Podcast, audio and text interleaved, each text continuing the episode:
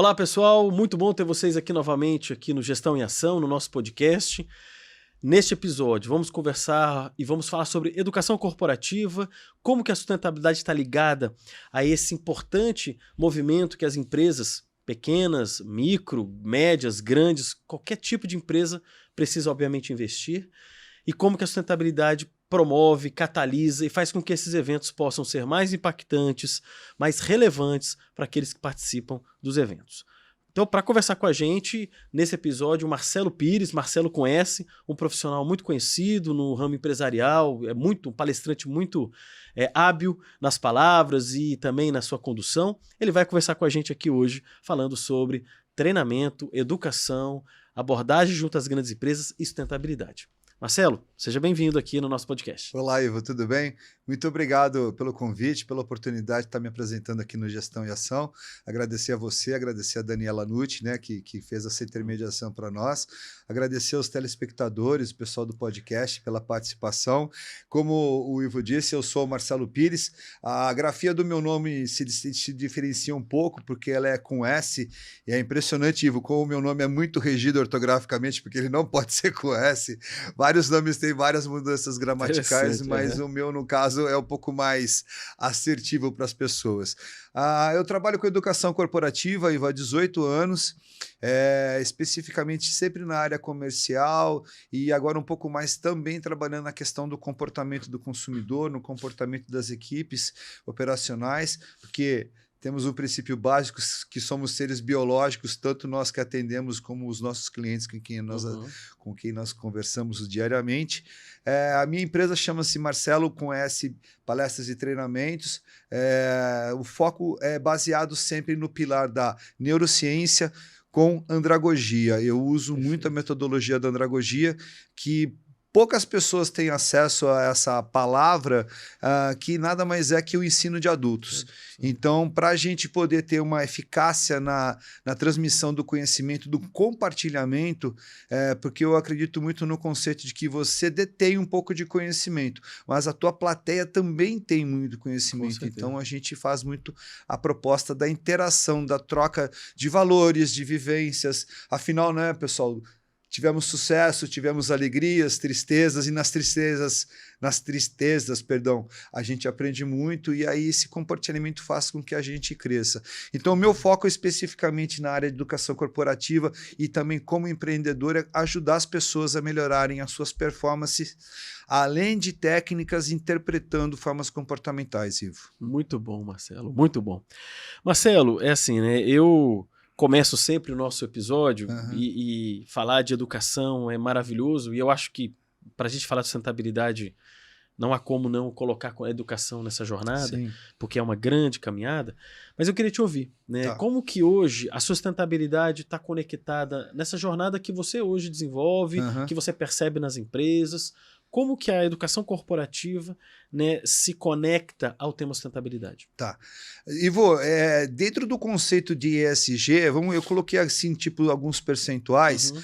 Ah, o E, que é o meio ambiente, eu posso dizer que ele está ligado à questão, na minha parte de educação corporativa, em 60%. Uhum. Por quê? Porque quando a gente vai conversar com o cliente hoje está muito exigente, ele está muito bem informado e quanto mais nós pudermos oferecer de informação com relação a, ao que a empresa vende, como ela produz, de que forma ela entrega, isso gera muito valor de percepção agregado. Isso Perfeito. é muito importante. Uhum. Então, é, tem todos os conceitos do meio ambiente, então da reciclagem, da produção dos insumos que são utilizados. Uhum. Então, é, é importante que as equipes que fazem o atendimento e fazem a venda, elas tenham o conhecimento disso. Então a gente acaba tratando um pouco mais da questão do meio ambiente, do, do E, do ESG, um pouco mais.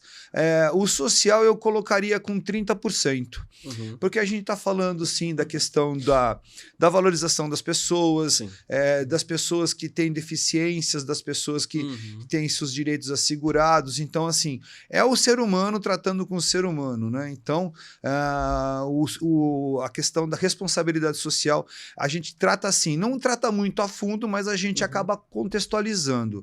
E na questão do G do de governança, né, que é a transparência corporativa empresarial, uhum. uh, 10%. Uhum. 10% do meu trabalho. Mas só que são 10% muito importante, pessoal. Por quê? Porque se um item do G tiver comprometido, Sim, Todas as outras letras do ESG também se comprometem. Sim, sim. Recentemente nós tivemos aí um grande, um grande player de mercado, né, uma grande corporação do varejo, que infelizmente por atitudes não adequadas dos seus uhum. gestores teve a sua idoneidade maculada e isso inevitavelmente pôs em questão todo o resto do processo. Sim. Quer dizer, vocês estão cuidando do meio ambiente mesmo? Vocês estão fazendo reciclagem de produtos? Vocês estão cuidando dos, dos clientes? Uhum. Vocês estão cuidando dos seus funcionários? Então, veja só, Sim. mesmo que ela represente pouco na minha atividade, ela é muito representativa, uhum. porque não adianta nada eu fazer um treinamento se a empresa não está sendo eticamente correta com o com mercado. Certeza. Então, é dentro dessa configuração. Muito mais ambiente é, medianamente falando muito mais do social e depois da governança, porque aí a empresa já tem as suas tratativas, que é da forma da sua gestão no mercado. Perfeito. Marcelo, é, você comentou um ponto aqui que eu quero explorar com você. Uhum. Você dividiu ali o, a sua prática né, numa questão ambiental, social e de governança.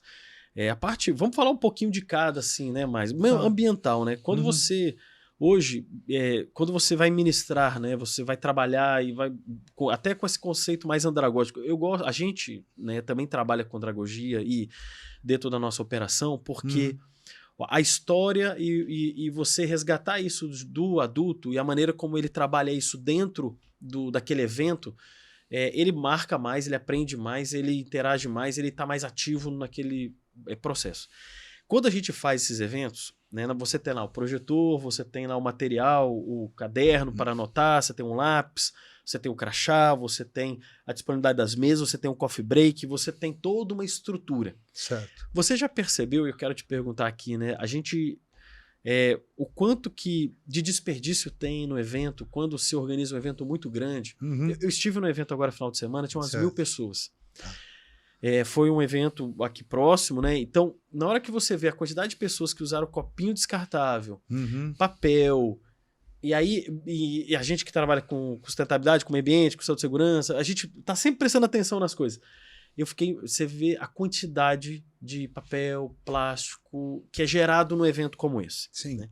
Você já, já percebeu isso? Já? Você já notou quando você, você já deve ter feito eventos para um grande ah, número de pessoas, né? Sim. Você já percebeu isso já? Sim. É, é, a questão, da, a questão do ESG, ela é, ela é praticamente a nossa existência no planeta Terra, se a gente contextualizar, uhum. né? É, basicamente, todas as três letras estão trabalhando a nossa continuidade nesse planeta. Só para lembrar, né, Ivo, a gente estava conversando um pouco aqui antes do programa começar, é, não tem plano B, né? Não tem.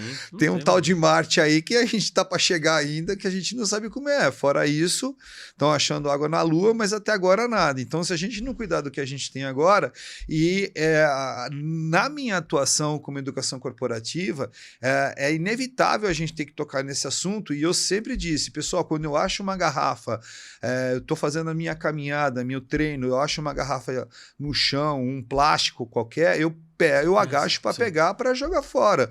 Por quê? Porque ele pode entupir uma rede de esgoto que vai inundar minha casa, que vai prejudicar a minha cidade, enfim. Então é uma questão muito intrínseca nossa. E eu tenho essa percepção mesma que a sua. Eu olho para as coisas e fico assim, poxa, o é, que, que vai virar isso, né? Será que as pessoas estão preocupadas? E muitas das vezes, Ivo, eu costumo perguntar para as equipes operacionais de limpeza se, o que é que eles fazem. E na maioria das vezes, não todas as vezes, eu escuto, pessoal, que sim, há uma preocupação de reciclar, de colocar uhum. exatamente em contêineres corretos para fazerem um processo. A gente fica nessa fé que isso aconteça, né? Porque, dúvida, porque na, na, minha casa eu sei que o processo vai acontecer, eu sei o que eu tenho que separar de orgânico e, uhum. que pode ser reciclado. Mas me impressiona muito. Eu também tive recentemente num evento, agora essa semana que passou, e eu trouxe para casa um monte de material totalmente é, descartável que vai prejudicar a natureza. E se eu não tomar o cuidado de fazer o descarte, e, uh, e até a gente estava conversando, posso mostrar? Pode. Aí eu tive em um outro evento que foi uma contrapartida muito interessante, pessoal, que é o evento do TED, né, TEDx, que acontece no planeta inteiro, que é um circuito de, de palestras. palestras, né, muito legal. Você já deu a oportunidade de participar, Ivo? Não, assim, nunca fui. Eu tentei num desses, mas você tem que fazer com muita antecedência, é. não é? É uma concorrência muito grande, né? Porque é muito, as palestras são fantásticas. Né? Muito né? legal. Não consegui ainda aí, mas. é, eu tive um a oportunidade de nesse, desse ano aqui, que eu fiz um pouquinho antes. E, e esse crachá aqui, pessoal, que, que eu recebi e todas as pessoas que fizeram a inscrição, uh, ele é um modal completamente diferente dos que eu trouxe das outras palestras que eu tive. Uhum. Por quê? Porque está se preocupando justamente com a questão de impacto ambiental. Perfeito. Por quê? Porque eu simplesmente chego em casa, enterro ele, ele é cheio de sementes Semente. que vão germinar. E o cordão também é biodegradável. É. Então, esse tipo de preocupação já nos fortalece com uma percepção positiva. Então, a questão do ESG no, na, na, minha área de atuação, ela é muito importante justamente para educar as pessoas a terem essa percepção, a essa conscientização, porque as pessoas precisam se conscientizar de que aquele copo plástico vai ficar 200, 300 anos aí conversando com a gente. Com certeza. Você vê, eu, eu levantei isso, né, Marcelo, porque ah, normalmente eu presto atenção nisso, né? Se você vai num fast food, por exemplo, uhum. o cara tem a bandeja, tem o papel, tem a, a caixinha, tem isso, tem o plástico, tem isso. Ah, me incomoda muito é, ver que, que, quando você acaba aquele alimento, você gera uma quantidade gigantesca de resíduo Nossa. e coloca ali dentro e vai embora. Então, toda vez que a gente promove um evento desse, a gente fez agora também um recentemente, que a gente tentou ao máximo pensar em como minimizar. Uhum. Porque assim, é inevitável que você forneça um copo de água, que pode ser plástico, ou até um copo descartável de papel, que tem. É, é a, ele é mais fácil ser é gerenciado como resíduo, uhum. e você voltar ele ali ao processo, ele ser reciclado, do que o plástico. E, e, o impacto é menor. Né? Tem impacto, ambos têm impacto, mas o impacto é menor. Mas é, é você, como organizador, é, tá, tá atento uhum. a você ter boas práticas. Sim. E, e, eu, nesse evento que eu fui agora domingo, tinha umas mil pessoas. Caramba. Então, assim, é, é claro que para você organizar um evento desse porte, tinha um staff lá de no mínimo 60 pessoas, assim, tinha um, é. todos aqueles staffs para organizar um evento desse porte. Mas eu penso nisso, né? Será que realmente a cadeia, a preocupação ali do resíduo, do uso da energia, da parte toda de recursos naturais, renováveis ou não renováveis, uhum. que naquele momento tenha sido é, atentado, né? A pessoa ela se preocupou em fazer. É por isso que eu levantei isso. E você já percebeu o que acontece. Né? É, eu estava comentando com você, Ivo, também na, na, um pouco antes da gente começar, é, que ontem, exatamente ontem, né, dia 23 de, de outubro, aconteceu exatamente isso. O pessoal estava fazendo limpeza da Baía de Guanabara. Uh, e um dos catadores que estava ali colaborando, que é um pescador, inclusive, né, que está tendo o seu meio de sustentabilidade atingido. atingido. É, ele achou uma garrafa de um refrigerante muito conhecido e quando ele pegou essa garrafa ele identificou que no rótulo a referência do rótulo remetia pela ilustração à Copa de 98. Então aí ele fez a conta e em 2023 há quanto tempo está lá. Então você vê só, é uma pessoa que com certeza não tem essa referência pela falta de orientação instrutiva educacional de que jogar um produto desse no meio ambiente tem um impacto que vai durar muito tempo Verdade. E vai afetar. Eu inclusive no meu Instagram coloquei essa semana é, pessoas que involuntariamente estão entrando em brechas, em lodos, tirando, retendo Sim. lixo, estão uh, lá catando. A gente uhum. precisa começar a fazer alguma coisa. A gente tem que. A responsabilidade é toda nossa. Não foi a gente que jogou aquele lixo, né, Ivo? Sim. Não fomos nós que geramos metade da um, ou vamos colocar um décimo daquele lixo do evento. Uhum. Mas a nossa responsabilidade, sim, é cobrar das organizações, do evento, é. das empresas, isso. Sim. Eu, eu penso assim, sabe, Marcelo, que a, a gente tem uma responsabilidade capilar, né, de todos nós ali fazendo a nossa parte. Isso tem um poder absurdo, porque quanto mais pessoas fazendo isso. Agora, uma instituição, né, uma pessoa que organiza um evento tem que prestar atenção nisso, né, nessa Muito. parte ambiental. Então, é, é, eu normalmente, quando a gente vai num grande cliente, vai fazer um evento, eu pergunto, pessoal, como é que tá todas as questões aí de, de material? O pessoal sempre pede, você vai dar material? Eu falei, olha, eu gosto de um bloquinho muito uhum. simples de anotação, mas muito poucas páginas, nada de cadernos, coisas muito assim, porque o pessoal não usa ali, poucos uhum. anotam. Então, já que a anotação são. Não, a pessoa vai anotar, dependendo, obviamente, do evento, né? Tem eventos maiores, talvez você dê alguma coisa mais robusta. Uhum. Mas eventos menores, o, o, o, organizador se atentar a isso, né? E a gente aqui provoca ele. Não, não, não dou material. Mas como não, Ivo? Não, o nosso material, ele é, é o mínimo possível. E lista de, de presença, QR Code. Então, QR Code. vamos viabilizar Ótimo. tudo para que você minimize isso, né? Eu acho que isso é, é interessante provocar. Né? Claro, e outra coisa que veio nos ajudar muito é justamente o virtual, né? O digital. Uhum. Porque hoje você pode dar apostila. Eu participei, Mandamos inclusive, PDF, de, um, de uma organização de um evento de um lançamento de um produto, e a gente se preocupou justamente com isso, né? De fornecer uma pendrive com todo Perfeito. o material. Perfeito. PDF, caderno de atividades, questionário também por, por links de, de, de internet para as pessoas fazerem os testes, para entenderem se compreenderam o conteúdo. Então, apesar de que existe também um impacto, tá, pessoal? Não pensa no que o digital é acessível, que ele também tem um impacto, é, mas é certeza. questão de energia, mas é não é, é, residual tão, tão, tão material como a é. gente vê normalmente. Mas e isso que você falou, é, é, é, esse é o raciocínio, né, Marcelo? É, é você o impacto ele é natural. A gente está consumindo energia aqui, tá. ar-condicionado está ligado, é? a gente tem está consumindo água aqui, a gente, a gente interage com, com o meio ambiente. Mas o foco é a minimização, né? Se você claro. minimiza, o impacto é menor. E a, e a soma disso é um impacto é, é, a pessoa, por exemplo, não virar a, a frigideira no, no, na, na, pia. na, pia. Já tem dúvida. um impacto ambiental. Tudo é. bem que, por mais que a gente tenha evolução nos grandes centros na questão de, de água reuso do água, é. água de esgoto, isso não quer dizer que no resto do país, que infelizmente a gente sabe não, que é tem. muito prejudicado. É. Ah, então, assim, as pessoas precisam dessa conscientização. Então, muitas vezes, as pessoas que jogam lixo na rua, e aí eu estou falando da região mais periférica, periférica é por desconhecimento. Perfeito. É falta de. Eu, eu, eu, li uma vez um dado, Ivo, que eu fiquei muito impressionado: é que a maioria das crianças que morrem no Brasil é por, pela ignorância educacional dos pais. Ah, sim, a criança está com o olho amarelo, o pai acha que é normal. Então, assim, é, é, isso é o impacto que a educação tem. Então, de certa uhum. forma, a, do jeito que eu posso, eu tento sim até conscientizar as pessoas da nossa classe social da importância que elas têm para que o meio ambiente flua de uma forma muito adequada. Porque, como você disse bem, a, o que a gente está fazendo aqui já está tendo um certo é, impacto ambiental, né? Tem. E a gente tem que pensar sempre em minimizar, não tem jeito. O outro ponto, né, Marcelo, que é legal a gente fala da parte social, uhum. é você vê, né? Uma coisa que você já começou falando sobre andragogia, né? Então, o foco no adulto, você trabalhar muito a opinião dele, a percepção dele, a experiência Sim. dele dentro daquele contexto, isso faz a educação muito. É, de uma forma muito maior. Agora, é, gente, vamos falar dos minorizados, né? Sim, sim. Né? Então, assim, eu, por exemplo, recentemente uma pessoa me abordou sobre Libras, né? E falou: Ivo, você faz, faz evento educacional, treinamento, abordagem com os clientes com Libra.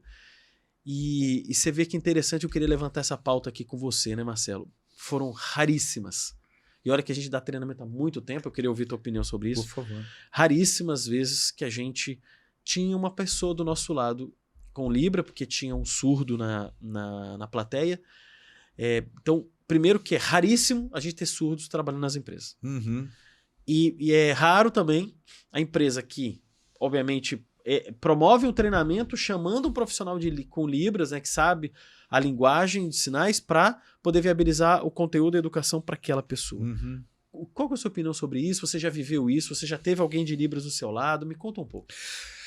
Não porque as empresas que me contrataram tiveram algum tipo de cuidado assim, né, uhum. sempre sinaliz... já estavam precavidas de que uhum. haveria algum tipo de profissional com essa especialidade de, de, uhum. de, de sensor, né, sensora, né? Então eu nunca tive esse tipo de problema. Tive sim já cadeirantes Sim. Cadeirante já Sim, aconteceu, e aí o cadeirante tem um modo específico de ficar na sala, tranquilo.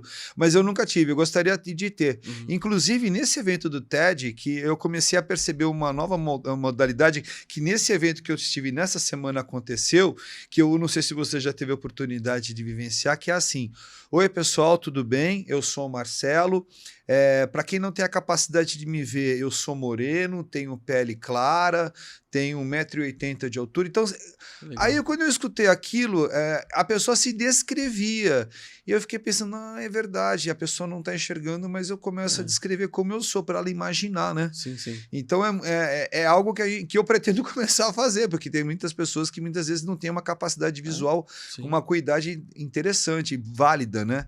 Mas eu não tive isso. Agora, eu concordo com você, independente de que onde a gente tem que ter, a gente tem que É. pensar assim nas minorias, é, porque as minorias são valiosas e são representativas, né? Sem dúvida. E, inclusive, na questão comportamental de atuação no varejo, na- no tratamento com o cliente, Ivo, infelizmente a gente ainda tem tido relatos de. é, Tipo, colocando de lado pessoas que têm problemas de, por exemplo, locomoção. Sim. Nós temos um grande varejista que neste ano cometeu uma falta gravíssima com uma cadeirante, que ainda, além de ser cadeirante, ela tem uma deficiência eh, um pouco mais acentuada em alguns quesitos do corpo, do corpo dela. Uhum. Ela ficou na fila, ela não estava sendo atendida por ninguém. Os funcionários começaram a tirar sarro, entre aspas, da- do comportamento dela, porque ela estava lá es- esperando para ser atendida. O balcão era justamente para isso e ninguém veio. Só que, como eu disse no começo do nosso trabalho, o consumidor hoje está muito bem preparado, está muito bem informado. Essa moça é aquela denominada influencer. E aí o que aconteceu? Ela tem só 50 mil seguidores. Uhum. E ela postou o desconforto que ela sofreu com aquela marca. Aqui em Campinas, isso? Não, Não, é, foi em outra em outro estado Aham. e, obviamente, impactou a empresa nacionalmente. Nacionalmente. E aí não adianta Legal. pedir desculpa, né? Mesmo que seja localizado pontual, mesmo que toda a rede faça, é uma preocupação do gestor. Então, o social tem que ser muito bem cuidado. Que é ela foi, ela, ela sofreu o tal do capacitismo Capacitismo. que é um neologismo novo, né? Sim, que a gente está tendo sobre É. isso, tem várias expressões, É. mas pouca gente sabe o que é capacitismo, que é Sem justamente dúvida, menosprezar as pessoas que têm uma Uhum. deficiência física, não dar valor a elas. É. E aí o que acontece? A gente precisa tomar cuidado com isso, tanto com a pessoa que não tem a capacidade de nos ver Claro. para interpretar o que nós estamos falando, quanto aquelas que têm uma capacidade de locomoção, infelizmente, por N motivos da sua jornada Uhum. nesta, nesta vida, né? É, isso é um, eu acho que é um aprendizado de todos, né? Não Uhum. só.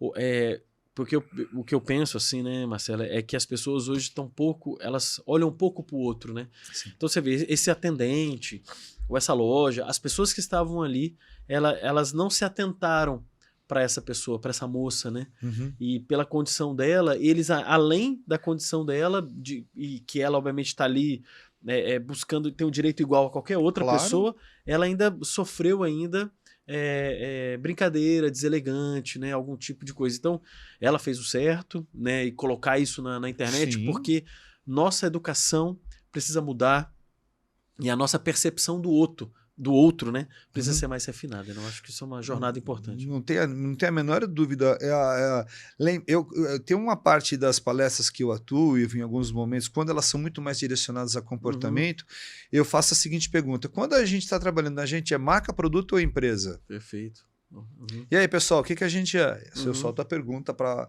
a turma, para eles, né? A gente é marca, produto ou empresa? Uhum. E você acredita que eu ainda escuto silêncio? O pessoal não sabe o que é. né?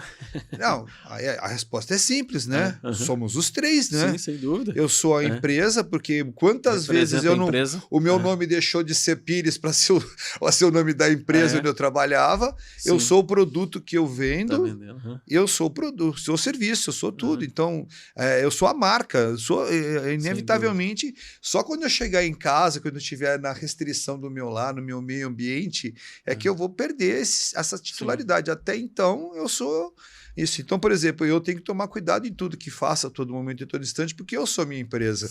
Então, assim, as pessoas que tiraram sarro dessa moça e tantos outros casos que estão acontecendo Sim, uhum. hoje e até o fim desse ano vão sofrer justamente por esse comportamental não adequado. Muito bom. Pessoal, a gente encerra esse primeiro bloco, né? Vamos aqui para um pequeno intervalo. Voltamos daqui a pouco com Marcelo Pires para a nossa segunda parte da entrevista. Legal. Vamos voltar agora, pessoal, aqui para o segundo bloco, aqui com Marcelo Pires. E nesse vamos discutir algumas informações e dados interessantes, né, que a gente levantou aqui para poder discutir. Uhum. Marcelo, na sua, no seu conhecimento, né, e a gente estava até conversando aqui, as iniciativas né, é, brasileiras é, sustentáveis, né, são muitas, né, e o Brasil tem dados disso. Né, eu uhum. soube que você sabe alguns dados interessantes. Apresenta para a gente esses dados Legal. aqui. Legal. Legal, Ivo. É, o Brasil é, um, é o, sempre, desde que eu sou criança e faz muito tempo, é, o Brasil é o país do contraste sempre, né? Sim. Infelizmente, indicadores negativos, a gente sempre é número um, né? Mas, em contrapartida, está já se percebendo que o nosso país tem uma potência de energia renovável de altíssima capacidade. Uhum. Né?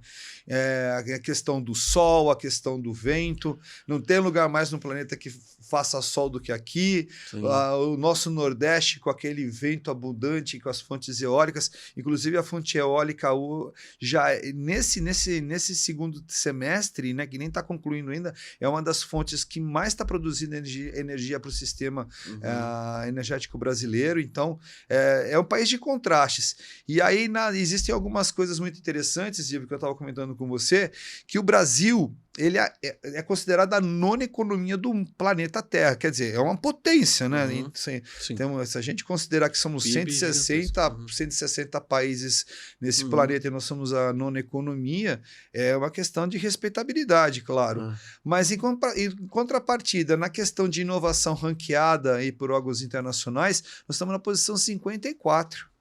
Quer dizer, a gente inova pouco com tanta possibilidade de criação é, há um tolimento. Em outra contrapartida, que é, é justamente o nosso tema aqui hoje, que é o da sustentabilidade, a nossa a posição é de 71, pessoal. Então, assim, quer dizer, é, o, a gente tem é muito produtor de energia, em contrapartida, a gente está na posição 70, lá no meio do campeonato, no meio da uhum. tabela. Então, isso é muito prejudicial. E um outro fator que prejudica muito a sustentabilidade no Brasil, Ivo, é a questão tributária. Sim. os produtos uh, recicláveis, eles têm uma tributação, acredite se quiser, pouca...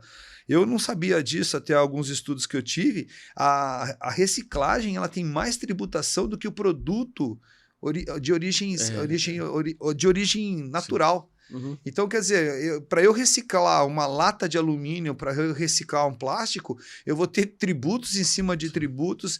Então, isso impacta bastante. Mas há coisas boas, né, Ivo? A gente tem o Senai, por exemplo, que faz alguns uhum. trabalhos muito interessantes, uh, além de, obviamente, capacitar cada vez mais a indústria para ser ecologicamente eficiente, sustentavelmente adequada. O Senai tem um programa que chama Inovação. Uhum. É um programa criado há 10 anos. E uma das recentes uh, inovações que eles propuseram foi uh, veio de Goiânia, onde um laboratório desenvolveu para uma indústria de cosméticos uh, um novo rejuvenescedor acredite, Ivo, por meio da pimenta biquinho, aquela pimenta Sim. gostosa da gente colocar na comida. Ah, então, eles fizeram todo um processamento, toda uma investigação e estão fazendo substrato, estão fazendo um creme que está sendo exportado para todo o planeta. E com um detalhe interessante, né? A empresa que está cuidando de sustentabilidade está se valorizando tanto em lucro como em representação de mercado. Uhum. Então, só para vocês terem uma referência, o quilo da biquinho custa 50 reais. E o quilo desse creme rejuvenescedor, 13 mil reais. Ah, interessante, né? Dá pra... diferença pequena.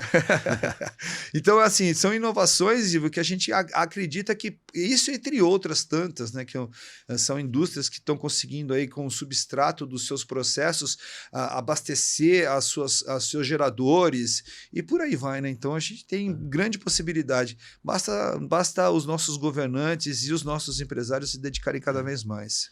Eu tenho uma opinião, sabe, Marcelo? Não, é, eu sou meio Assim, a, a, o que eu acredito muito no Brasil é que a gente tem uma dificuldade muito grande de olhar para o futuro. Uhum. Então é muito raro, é, é, é, muito raro, né? Pouquíssimos projetos eles têm uma continuidade de 20, 30, 40 anos. Sim.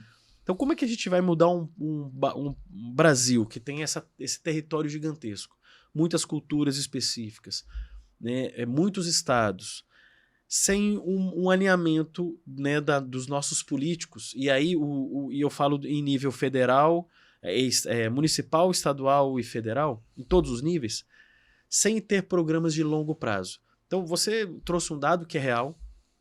Os produtos reciclados, reciclados, né? E os recicláveis tem uma taxa tributária maior. Então, que tipo de, de incentivo que o governo uhum. dá para o cara produzir ou ele ir para esse tipo de. Ele é. vai pegar na matéria virgem lá, claro. matéria-prima, matéria. e vai tirar da natureza. Então, você percebe que o, a, a, iniciativa governamental ela precisa construir futuro. Agora, pensa na nossa situação do Brasil, independente de que governo entra.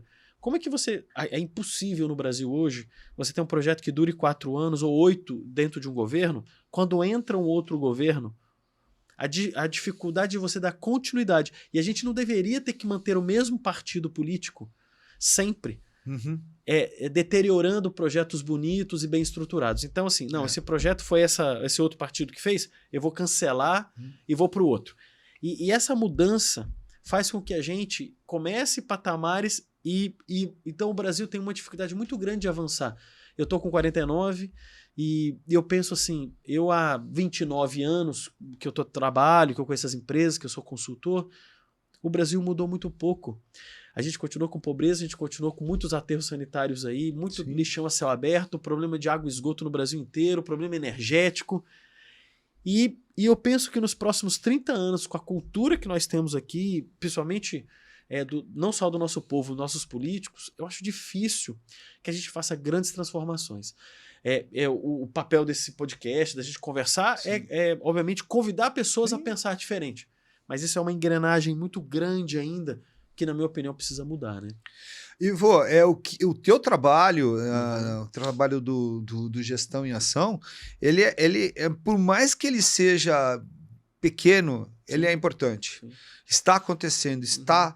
Uhum. Tem, tem pessoas nos assistindo, tem pessoas refletindo, tem jovens, a geração Z e Alfa. Uhum. É, é, é essa questão de geração, depois a gente pode até conversar depois um pouco mais. Ela é muito antenada nas questões. Ah, aquela garota sueca que está incomodando Sim. muito os grandes governantes, ela tá. Escuta, vocês estão pensando em mim? Vocês estão pensando no meu irmão, que tem 10 anos? Que é a seguinte, é. né? O planeta que a gente está deixando, isso tudo que a gente está contando aqui, de, de, de, produtos que vão levar 10 anos, 400 anos para desaparecer, vão impactar essa geração. Então, o, quando você aborda com muita pertinência essa questão de que entra governo, sai governo, é, parece que a gente está vivendo ainda a capitania hereditária, né? Sim. É tipo assim, aqui é meu, ah, você ah, saiu alguém, eu vou lá e vou, vou botar a minha cara. e o, é e o presidente do Senado Senai abordou exatamente bem nesse contexto seu isso. Nós precisamos ter, como a China e os Estados Unidos, Sim, planejamento de 20 anos 20, e que ninguém é. mexa nesse planejamento do que foi definido, independente do governo. Foi exatamente as palavras que você usou é. aqui, ele, ele, ele contextualizou nessa reportagem. Por quê? Porque não adianta nada, ah, bacana, vamos fazer isso. Então a gente define que nós vamos fazer isso, assim, assim, assado.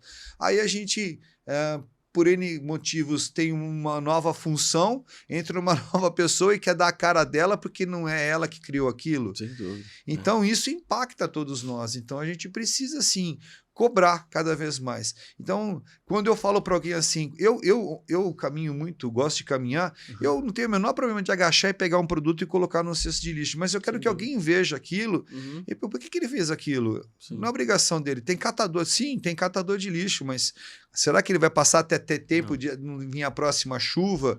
Então, é, é a gente ser exemplo. A gente Sem tem que dúvida. ser exemplo como, como indivíduo, como sociedade, é, como cidade, como país, para que tudo comece a acontecer. Então a gente precisa assim, tomar ações e que os planejamentos sejam de longo prazo. É. Eu vejo uma função nossa né, de educador, porque hum. eu uhum. acho que essa função que a gente assumiu, né, Marcelo? Você fala Sim. bem, você gosta de dar palestra, treinamento, evento.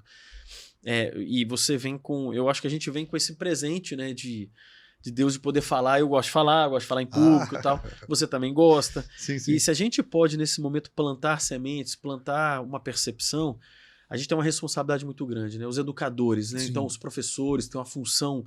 Não são valorizados no nosso Brasil os professores, têm uma função de construir a base da, do Brasil como um todo. e, e não é uma profissão valorizada no Brasil, infelizmente. Né, você vê um professor de escola pública merece com certeza ganhar muito mais, no mínimo o dobro que ganha hoje, no mínimo. Yes. No mínimo. Então, você vê que hoje essa, essa construção que precisa ser é, é trabalhada de educação, porque o, a pessoa que joga o lixo na rua, é, eu, eu penso o seguinte, sabe, Marcelo? Assim, isso de você falar de, poxa, eu vi, eu também pego, colocar no resíduo É, mais próximo ali, estou fazendo caminhada. Parabéns. E por que isso é importante? E, e você é, é, sabe o, o, o fim daquele resíduo. Ele vai para uma rede pluvial, Isso. ele vai inundar uma cidade, porque hoje muito do- da- das inundações dos grandes centros urbanos é porque são lixos que estão é, entupindo redes pluviais. É lixo para tudo quanto é lado. Uh. Agora, a pessoa que joga, ela tem uma, uma dificuldade de entender, ou ela não foi ainda ensinada ou provocada a pensar que é a- o senso de consequência, né? Eu, eu vou pegar isso aqui, esse papel, vou jogar no lixo aqui. Ele não sabe essa historinha que a gente sabe, que vai sair daqui, que vai para uma rede pluvial, É, que vai entupir uma rede pluvial e depois pra você retirar aquilo, reciclar, não dá. É, se ele não coloca no resíduo no lugar certo, a possibilidade de reciclar é muito menor, então ela vai para um aterro, indo ou para um lixão, aquele lixo vai ficar 400 anos ali. no mínimo. Ele, esse senso de, da- do, né, do, do caminhar, né, da, do ciclo de vida Uhum. desse resíduo, É. muitas pessoas não sabem. Não sabe. Então a gente tem essa função né, de falar, de dar exemplo, claro, é, se transforme. É, é, a gente tem que ser o exemplo, tem que demonstrar isso para essas pessoas. É, eu costumo perguntar também no- nas palestras e dos treinamentos que eu atuo, ah, eu falo assim para o pessoal. É, alguém já foi mal atendido em algum lugar? Geralmente todas as mãos são levantadas, né? Uhum. E aí eu acho que você já deve ter visto alguns vídeos na internet que tem uma câmera escondida e, por exemplo, tem uma garrafa no chão, um Ah, copo, e a pessoa que. aga- Várias pessoas Passam, pulam. Passam, nem. nem É, pessoal, a pessoa pula por cima, a pessoa contorna, mas não. Aí, em determinado momento, alguém, geralmente uma pessoa assim, de uma faixa aí acima de 50 anos, agacha, pega e coloca no lixo. Quando aquilo acontece, tem uma série de atores contratados que fazem, né, aquela festa. Quer dizer, não era para ser assim, né? Não, Não, não precisava enaltecer algo que era para ser tão óbvio, né? Óbvio, necessário. É né? óbvio e É. necessário. Então, ah, é, eu, eu diria que o nosso papel é o de conscientizar Sim. de impactar com a realidade. Não tem alternativa. Como eu, eu disse Uhum. já na nossa conversa, não tem plano B. A abstração do dinheiro, a abstração do poder está nos levando para um gargalo perigosíssimo. Sim. Perigosíssimo. Nós já estamos sofrendo as consequências do aquecimento. Por mais que a gente ainda tenha dúvidas, basta ver aqui na região sudeste o calor que nós passamos em 15 dias com faixa de Sim. 40 graus. Foi impactante para todos nós. Pessoas passaram mal. É o que está acontecendo com a Amazônia, né? Você vê a seca. o- Absurdo. absurdo, assim. no- o- a- uma seca histórica, assim. Faz muitos anos que não tem essa, essa falta de chuva. Você vê a quantidade de rios que eram caudalosos que estão em terra. Não, é, é seríssimo. É Você tem um seríssimo, Rio Negro. É. Você tem o Rio Negro com açude. O que, que é isso? Quer dizer, se isso não é aquecimento global, não alteração, quantos botos estão morrendo, né? É, sem dúvida. E aí a gente tem uma- o Pantanal que vira e mexe, ou por eventos da natureza, ou por ação do homem, tem aquelas queimadas horríveis Sim. que são até subterrâneas, né? É. Então, assim, a gente precisa fazer alguma coisa, a gente precisa tomar cuidado, a gente precisa ter essa consciência. Muito E importante. como que você, Marcelo, nos seus eventos corporativos, Uhum. você provoca o grupo, né? Você, é, na sua didática, nos seus exercícios, como é que você convida as pessoas a pensar em mudança de comportamento?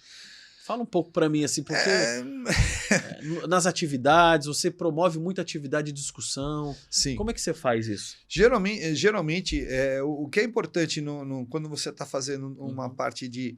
Mais num workshop, num treinamento, porque na palestra você tem pouco momento Pouco- de é, interatividade, sem né? É um É mais- discurso muito objetivo ali, pouco tempo. Você né? está expondo um pensamento, um conceito, aham. uma teoria, então você não tem como é, poder estar ali, obviamente, interagindo. Às vezes dá para interagir, Claro. Para levantar a mão, aquela coisa. Mas quando você está num treinamento, num workshop, é, eu costumo muito usar a dinâmica de grupo. Perfeito. Porque eu trago o conhecimento e aí aplico uma dinâmica, ah, às vezes um jogo, às vezes um, um desafio mental, alguma coisa, que tem sempre uma contextualização com o que a gente está abordando. Então, na questão social, poxa, a gente está prestando atenção naquela pessoa que tem uma deficiência, a gente está pensando. Então, eu, dentro do jogo, tem essa dificuldade para ser superada. É, outra coisa importante, Ivo, é você trazer essa questão de mostrar para o cliente como o produto que você oferta, é, por exemplo, eu costumo dizer, adianta você saber características técnicas, por exemplo, eu posso descrever que essa caneca ela tem 20 centímetros, 15 centímetros de altura, com 10 de diâmetro, que ela é feita de cerâmica, se eu não sei descrever os benefícios, claro. e muitas vezes o benefício é, ela não tem impacto nenhum na natureza, ela isso vende muito mais, então é a conscientização de mostrar a importância da reciclagem, a conscientização. Então eu costumo usar a dinâmica para justamente trazer essa conscientização. A palavra é conscientizar. As pessoas hoje em dia elas estão muito aversas à realidade. Acho uhum. que a, uhum. a pandemia é, trouxe isso, né? As pessoas ficaram muito impactadas de ficarem dentro de casa, não aceitaram uma realidade. A gente uhum. viu N casos de pessoas indo contra uh, cientistas, né? Dizendo assim, não saia, se proteja, mas as pessoas ficaram indignadas de ficar naquela clausura. Então, isso é importante a gente trazer para os dias de hoje. Ah, e detalhe, precisa-se continuar tomando cuidado, é, precisa-se, então, trazer a realidade para dentro da sala. Não é oba-oba, a gente está trabalhando. Sim. Então, é Sim. importante trabalhar nesse conceito, Ivo. Muito bom. Pessoal, terminamos o nosso segundo bloco, vamos para um próximo intervalo, né, o último intervalo, para a gente conversar com o Marcelo aqui no nosso terceiro e último bloco. Até logo. Pessoal, voltamos agora aqui para o terceiro e último bloco aqui com o Marcelo Pires. É, nesse bloco a gente vai falar de alguns temas interessantes e, e o Marcelo conhece bastante e, obviamente, aplica isso dentro né, dos seus treinamentos, que é a neurociência, isso. a percepção de, né, de como que o nosso cérebro, nossas percepções afetam no consumo. Tá. E eu acho que o consumo, né, Marcelo, para a gente começar a falar sobre isso, é, ele está muito relacionado à questão de sustentabilidade. Né? Então, Sim. o consumo excessivo, o consumo é, desnecessário, o consumo que gera mais resíduo. Vamos falar um pouco disso? Você acha que isso realmente impacta a questão da sustentabilidade, Marcelo? Impacta, Ivo. Pelo primeiro, assim, o Richard Thaler, que é o Prêmio Nobel de 2017 de Economia, ele escreveu um livro que ele não traz nenhum conceito econômico ou matemático, ele faz toda uma análise comportamental das pessoas e ele diz que as pessoas compram pela emoção e justificam pela razão. Perfeito. Então, todo, todo o nosso comportamento é emocional. Uhum. A nossa racionalidade, segundo os estudos que eu leio, ela representa 10% Uh, de todo o nosso contexto. 90% é emoção. Nossa. E com um detalhe, 10% a gente tem consciência. Uhum. E 80% a gente não tem consciência.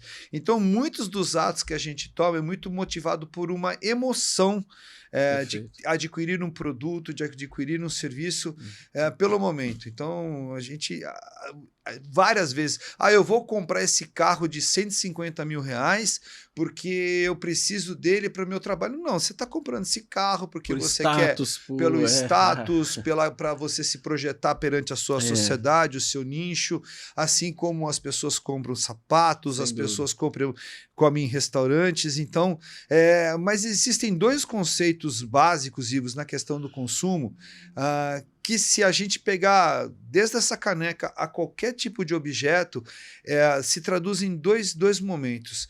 A gente, a, a gente sempre age baseado na reprodução e na Sim. sobrevivência. Sempre. Perfeito. Uhum. Sempre. Nós somos programados biologicamente para nos mantermos vivos, sobrevivência. Uhum e nós temos a obrigação de nos reproduzirmos. Uhum. Tá? Isso é, é, biologicamente em todo o planeta Terra. Uhum. Ah, isso é uma programação que vem de nós e, e, isso é executado sempre. Então, qualquer coisa que eu compro, eu tenho sempre uma ligação com a questão de sobrevivência e reprodução. Uhum. Obviamente, a gente precisa analisar o contexto que está acontecendo claro. naquela compra e tudo mais. Quando a gente vem para os conceitos de ESG, é, a maioria das vezes está tá se ligada à parte de sobrevivência. Eu vou comprar um produto porque eu sei que ele é sustentável, ele se preocupa com o meio ambiente, ele tem uma política de, de, de, de, de responsabilidade social Perfeito. adequada, é- é uma empresa idônea no mercado, que cuida das suas atividades sociais internas e externas. Então, a questão do ESG, ela tem muito mais uma questão de sobrevivência. Ah, porque, e dentro da sobrevivência, a gente tem dois modais, que é ou eu luto ou eu fujo. Não fujo, sem dúvida. Aham. Porque o medo é que nos manteve vivos. Perfeito. aham. O, o nojo nos manteve vivos porque nós deixamos É. de comer, quando homens e mulheres das cavernas, produtos que podiam nos matar. Então, é, a questão da sobrevivência, ela está muito ligada a isso. E, e o engraçado é que quando você descobre que o ESG veio de um documento da ONU de 2005, ganha com quem se importa, né? Uhum. É justamente isso. É eu comprar algo me importando com o que vai ser aquilo depois. Perfeito. E é uma empresa. Então, eu, eu percebo muito isso, que o comportamento das pessoas é muito emocional. E quando a gente traz a conscientização de que esse produto é sustentável, eu vou ter muito mais prazer de consumir ele. Com certeza. Eu penso nisso, sabe, o Marcelo, que é muito interessante. Você falou temas fantásticos aqui. Eu sou biólogo de formação, então Ah, que essa questão né, de, né, da, da questão da luta, da sobrevivência, Isso. ocorre, né, ou se protege, né, então ou vai lutar ali, ou se esconde, né, ou, ou no- o nosso mecanismo, e nós somos animais, nós somos mamíferos, né, não tem jeito. Somos biológicos. Biológicos, não tem jeito. tem a gente não. tem hormônio rodando aqui, adrenalina, a gente tem Isso. tudo aqui Aham. é, acontecendo com a gente nesse momento. Então, quando o consumo, ele. a- as pessoas, eles não se atentam a- ao que ele está sentindo para poder fazer isso, né? Para trabalhar uma frustração, para trabalhar um desejo, para um, um- realmente a maneira como as pessoas olham para ele, porque hoje as redes sociais elas intensificam um pouco essa questão do eu preciso ter um celular novo. É. E aí a- a- a, e a- o consumo é muito trabalhado pela que a sociedade olha ou julga o que você está fazendo e como está fazendo. Uhum. E, e isso a população hoje ela não percebe que isso é uma também um jogo de da- das as empresas que conhecem bem esse processo, você sabe disso, Uhum. sabem trabalhar com esse desejo, sabem trabalhar com essa imagem, sabem trabalhar com isso, vendem muito mais, porque sabem associar a marca deles a sucesso, a crescimento, Uhum. a reputação. Sim, sim. E a pessoa vai comprar ali, né? Claro. Ah, e aí gasta mais. E, e assim, além de ter uma questão financeira que nós brasileiros somos muito endividados, né? O brasileiro é um povo que É. está tá muito endividado porque tem um- uma gestão de ansiedade é, péssima, porque tem muita ansiedade. Não, eu preciso comprar. Não, porque esse celular é importante para mim porque eu preciso fazer um vídeo. Mas o seu celular já funciona bem, já. Pois. Não, não, não. O outro lá é melhor. É. E ele compra e não faz vídeo nenhum, né? Nenhum. É assim, mas é só para executar o desejo dele, né? É. Mas é interessante isso. Isso é muito interessante. É, eu não sabia que você tinha feito biologia. Aliás, é, eu, eu, eu sou apaixonado hoje por biologia, né? Porque eu, eu estudo um, um autor específico que eu gosto muito. E ele trabalha justamente o biolo a biologia do comportamento. Né? Perfeito, que É, legal. nós, somos, nós somos reações físico-químicas. Sim, total. Para nós pensarmos, há uma reação física e uma reação química, Uhum. Biologicamente falando. Quando você cita o caso do celular, aí a gente vai voltar alguns a 180 mil anos atrás, quando a gente estava na Copa das Árvores ainda, e a Uhum. gente começou a descer delas, que é a, a questão da nossa evolução como seres homos, os famosos homos até chegar Aham. nos sapiens de hoje, ah, que nós desenvolvemos a capacidade, a, a questão de estarmos em grupo, sem dúvida. Uhum. que é- são as tribos. Uhum. Então, de acordo com os estudos que eu leio, muito do que nós fazemos é a questão do pertencimento. Sim. Então, Uhum. a marca do seu celular vai te trazer um pertencimento que você acredita que é ideal para a sua sobrevivência Uhum. dentro da sua tribo. Perfeito. E tem outras pessoas que não têm essa mesma percepção. Então, assim, eu vou comprar algo de 22 mil reais para que eu não vou usar nada, mas eu vou me sentir eh, pertencente àquilo. Quando a gente vai começar a fazer agricultura e vai começar a produzir os nossos alimentos, eu estou falando lá da época da Mesopotâmia, a gente começa a se separar de grupos e aí começa a se formar as aldeias. Então, Isso, uhum. é, é aí vem os efeitos manada que a gente conhece. Então, assim, tudo é uma questão biológica comportamental, Sim. porque o susto que você leva e eu levo, basicamente vão ativar as mesmas funções Perfeito. orgânicas. Uhum.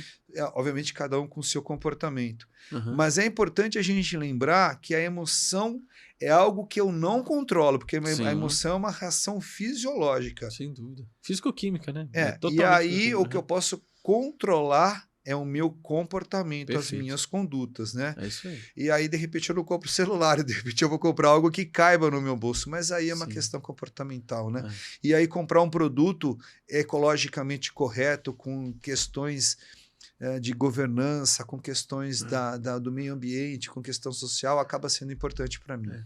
E, e você vê que o foco é outro, né? Porque quando a pessoa toma uma decisão por comprar o celular por uma questão mais pessoal, de ego, de, de acomodação junto ao grupo que ele está, pô, você tem ou não tenho. Você vê que quando a pessoa toma uma decisão em comprar um celular mais simples, ele tá, ele tá é, elaborando isso melhor e pensando, peraí, o celular simples já me atende, eu não preciso ter esse celular efetivo aqui, porque o celular... Tem celulares hoje de 22 mil reais. Sim, É, é um preço de um carro. E aí a pessoa fala: não, peraí, eu, se eu comprar um celular de mil reais, e tem celulares de mil reais muito bons, tem. muito bons, e me atende muito bem, eu vou investir esse dinheiro em outra coisa, em educação, Hum. numa melhor é, acomodação na minha residência, um conforto talvez em outra coisa, para que viabilize meu crescimento. Eu vou poupar um pouco para momentos que eu não vou ter, talvez, uma sazonalidade financeira. Uhum. Mas é elaborar isso, é sair um pouco do sentimento e, e trabalhar uma percepção mais ampla do outro, principalmente, Opa. e do mundo. Porque eu acho que as pessoas hoje olham muito para si e, e tem muito essa questão, é, é muito mais o foco no ter do que no ser. Opa, então, assim, eu preciso colocado. ter, preciso ter o carro. Você vê, as pessoas trocam de carro numa frequência onde o carro está com 50 mil quilômetros, o carro está velho. O carro ainda roda mais 450 mil quilômetros. Mas a pessoa tem uma questão de status, tem uma questão de. de não consegue, cara, ficar com o tempo Uhum. com o material. E isso gera mais resíduo. É, Isso gera milhões de situações de impacto ao meio ambiente. Mas você imagina, a pessoa está muito preocupada mais com ela. Imagina se preocupar com o meio ambiente. E eu falo, isso é, é de uma dificuldade muito grande. Por isso que provocar as pessoas a pensar no consumo é, e falar, mas por que, que você quer? Uhum. É, e, e a gente é, lutar contra isso. Existem muitas escolas, isso acontece muito nas escolas, né, o Marcelo? Uhum. É, e eu acho que a gente tem que educar nossos filhos a isso. Que assim, deixa eu ver o seu tênis. Ah, o seu tênis não é o tênis X, o tênis Y. e isso, e, é, em muita escola tem isso, né? Fala assim, ah, o cara, olha É. só o que, que ele tá vestindo.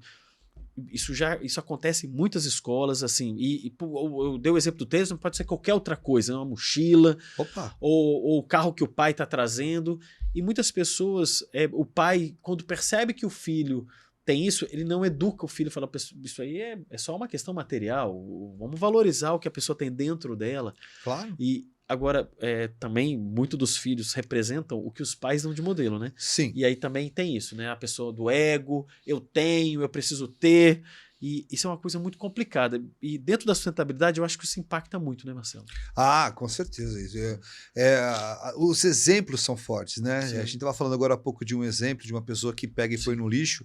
Ah, os pais são muito exemplo. Eu tinha, eu tinha a esperança de que a minha geração fosse ser diferente, mas infelizmente não foi, não será. E eu tô vendo gerações bem mais novas que também estão indo na mesma pegada. Então, assim, é, graças a- que temos uma conscientização acontecendo muito porque a mídia também está percebendo, porque Sim. o quarto poder, que é a mídia, está se, tá se interferindo Uhum. nisso, está trazendo importância. E eu queria compartilhar com você que as pessoas estão sim engajadas em mudar Uhum. esses comportamentos que, de repente, se seus pais não tiveram, Sim. por exemplo, com os indicadores que eu trouxe da, da- do, do site Mercado e Consumo, que é foi coletado agora em outubro por duas organizações globais, que disseram que 47% escolheriam uma marca que está preocupada realmente com o meio ambiente. Sim. 47%, quer dizer, nós estamos falando quase 50% dos pesquisados Sim. globalmente. E 46%, pe- 46% Ivo, trocariam, pessoal, de marca para outra marca que nunca consumiram, porque sabe que aquela marca que ele nunca comprou tem uma responsabilidade. Isso né? é representativo. Sem dúvida. 50% das pessoas estão preocupadas com isso. Se nós voltássemos aí 25 anos atrás, Não. esses percentuais seriam Seriam muito, muito menores. menores. Mas por quê? Porque nós não tínhamos rede social. Sim. Nós não tínhamos tanta informação como temos hoje, nos, das, da, dos N canais que a gente tem à nossa disposição hoje. Eu tinha, eu sou da época que tínhamos três, quatro canais, hoje a gente tem muita. Então a informação está à disposição. Agora a gente precisa fazer a nossa parte, né? Sim. Não é ter acesso à informação e não executar o que deve ser implementado. Então, são indicadores, inclusive, até para as equipes comerciais que nos ouvem, da importância de contar para os seus clientes como suas empresas e seus produtos e serviços estão preocupados com a questão do ecossistema todo. Perfeito, perfeito. Marcelo, a gente já seguindo aqui já para o encerramento, né? A gente tem um tempo aqui, infelizmente, a gente podia continuar claro. conversando aqui. É, mensagem que você gostaria de deixar para os ouvintes, para as empresas, sobre educação, Claro, sobre claro. educação corporativa, como conectar com a sustentabilidade. O que, que você pode deixar com a gente aqui? Claro, primeiro é, dizer que é, capacitar e qualificar as suas equipes é tão importante como, co- como qualquer outro investimento que você possa ter na sua organização. A educação é o melhor investimento que pode existir. Essa frase não é minha, é de Benjamin Franklin, que nós estamos falando de lá de 1700, lá na época Sim, do, do, do, do começo dos Estados Unidos. Né? Então, investir em conhecimento, eh, investir na capacitação, monitorar todos os processos da empresa para aqueles que são gestores, né? não ficar na cúpula de cristal, se colocar no lugar do cliente, ah, identificar pontos de gap, de melhoria, se preocupar com as embalagens que entram dentro da empresa, qual vai ser o destino delas, o que eu posso fazer para melhorar. Como eu posso demonstrar melhor sustentabilidade para os clientes que vão até as suas empresas, as suas lojas, eh, com uniformes recicláveis, com produtos que trazem essa mensagem? Eh, eu acredito que isso seja, seja muito importante, porque a conscientização não tem só de partir com um programa seu. Mais uma Uhum. vez, parabéns, Ivo, pela iniciativa Ah, de todo o obrigado, contato. Marcelo. É nosso programa. né? E é, a gente precisa investir sim. É, a mensagem tem que existir. E quando se contratar treinamento, passar para as pessoas que vão executar a palestra, o treinamento, mandar uma mensagem com relação a isso. Isso precisa ser reforçado. Porque, Ivo, nós não temos plano B, pessoal. é aqui só que a gente tem. A gente precisa cuidar desse planeta. Ivo, E a gente está muito relaxado com ele.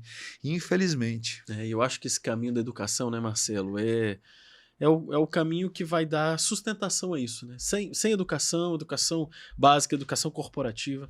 Você viu, as empresas fazem poucos, é, poucos eventos de educação, né? Pouquíssimo. Você- então, trazer mais para pensar em alternativa, né? Como você já fez muito treinamento EAD, pensar em alternativas de levar informação para o trabalhador é muito importante. né? Claro, é, toda vez que eu posso, tenho continuidade de, de dar um trabalho para uma empresa, eu sempre acabo forçando isso. Pessoal, é, cuida, cuida da sua casa, recicla o seu lixo, é, ensinam para os seus filhos a importância disso. Tem criança, tem, eu acho muito legal que tem algumas crianças que estão cobrando dos pais. Sim, É, pai, eu não vou usar essa roupa, vamos doar, vamos, vamos levar no local para reciclar. Vê o lixo que é de plástico, de metal e coloca certinho. É, isso é muito bacana de ver. A gente tem que ser exemplo para as próximas gerações. Então, você que está aí com uma criança bem pequena do seu lado, com seu pré-adolescente, influencie-o a cuidar do planeta, porque a gente vai embora antes do que eles e eles vão ter que cuidar desse planeta É. também para nós, né? aumentando essa percepção, né? De olhar para o outro, de olhar para os processos É, e fazer com que essa engrenagem toda funcione, né, Marcelo? é, o eu umbigo não funciona. É, nós não- temos que ser universais, nós temos que pensar em, no, num todo, né? muito bom. Eu, mais uma vez, eu fico muito feliz de ter participado ah, com, muito com a, bom, muito vocês. aqui com a e, gente. né? claro, nosso papo podia ir bem mais longo, mas eu estou muito É. feliz e parabéns que o programa tenha longevidade Ah, sim. muito longa. Muito obrigado, Marcelo. O objetivo é esse, né? Que a gente plante sementes, né? Para a gente, né, tá com esse programa que vai no YouTube também na, na TV Cultura. E o Legal. objetivo é esse, a gente poder